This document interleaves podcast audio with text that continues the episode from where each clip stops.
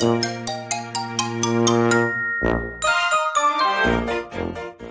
ーママへ届け子育てのヒント。このチャンネルではサラリーマン兼業個人事業主であるパラレルワーカーの私が家事育児仕事を通じての気づき工夫体験談をお届けしています。さて皆様いかがお過ごしでしょうか？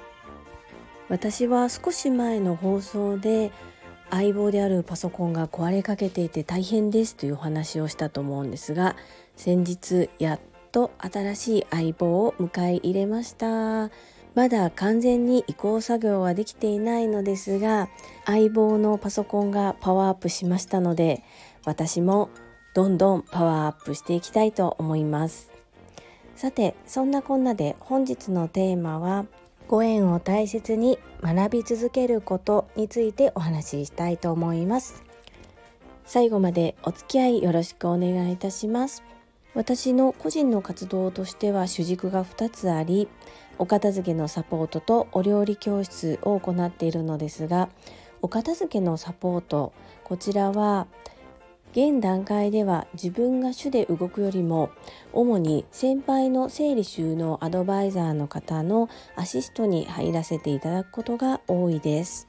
プラスアルファ自分がサラリーマンとしてお勤めしている会社でもお片付けや整理の話になると自分の所属している部門で取りまとめ役になることが多いですそうやって現場を経験していけばいくほど自分の基礎知識プラスアルファこんな知識があればもっといいご提案ができるなとか。あこの部分でもう少し私に知識があればもっと素敵なご提案ができたかもっていうふうに思うシーンが出てきました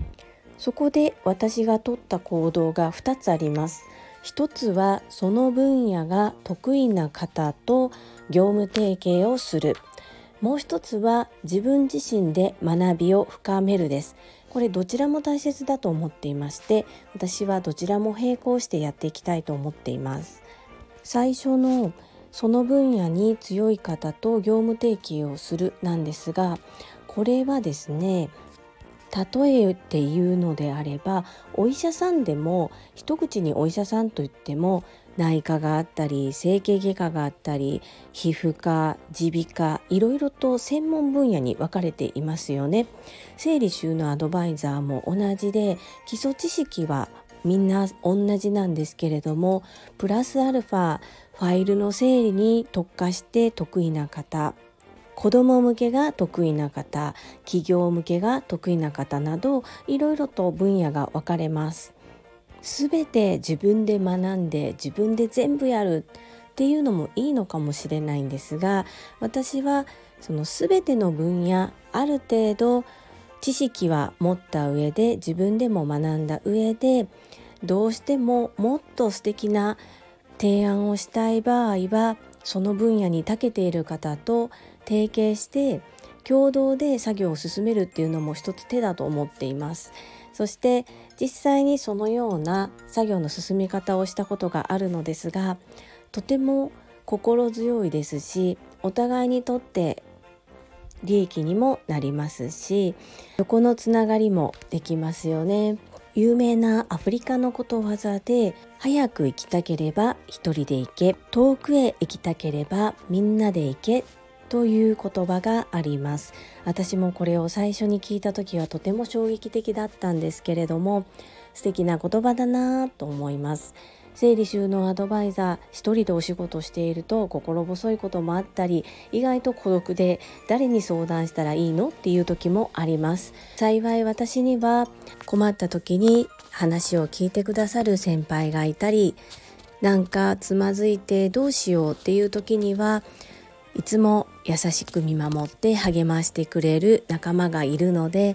自分だけの利益にとらわれず周りも巻き込んでみんなハッピーになれるようなそんなお仕事の進め方をしていきたいというふうに思っております。昨年1年間はとにかく何でもやってみる。とにかくやる体験という1年でした。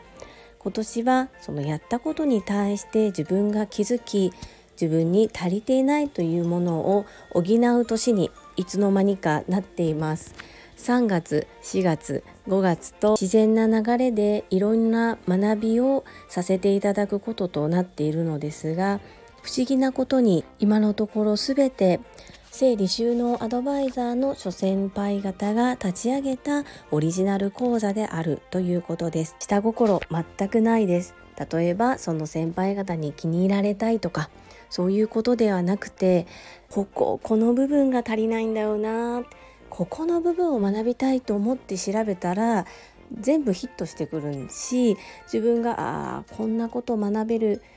講座ないかなこんなこと学びたいんだけど誰に聞いたらいいのかなと思って思い続けているとそういう情報が飛び込んでくる。これはきっと引き寄せの法則なんだろうなというふうに思いながらありがたいご縁ですので素直にそのご縁に乗っかっていこうというふうに思っています。そしてそうさせていただいています。と私と同じように経験を積んで積んだ時にああこんなものがあればいいなと思ったことを形にしてくださっている諸先輩方がいるおかげで私が迷った時に学びたい場がある。本当にありがたいことですね。このご縁も大切にしていきたいと思っております。それでは本日も最後までお付き合いくださりありがとうございました。最後に一つお知らせをさせてください。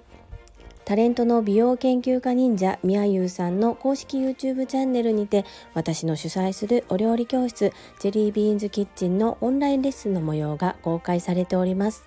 動画は約10分程度で事業紹介自己紹介もご覧いただける内容となっております。概要欄にリンクを貼らせていただきますのでぜひご覧くださいませ。それではまた明日お会いしましょう。ママの笑顔サポータージュリでした。Thank you.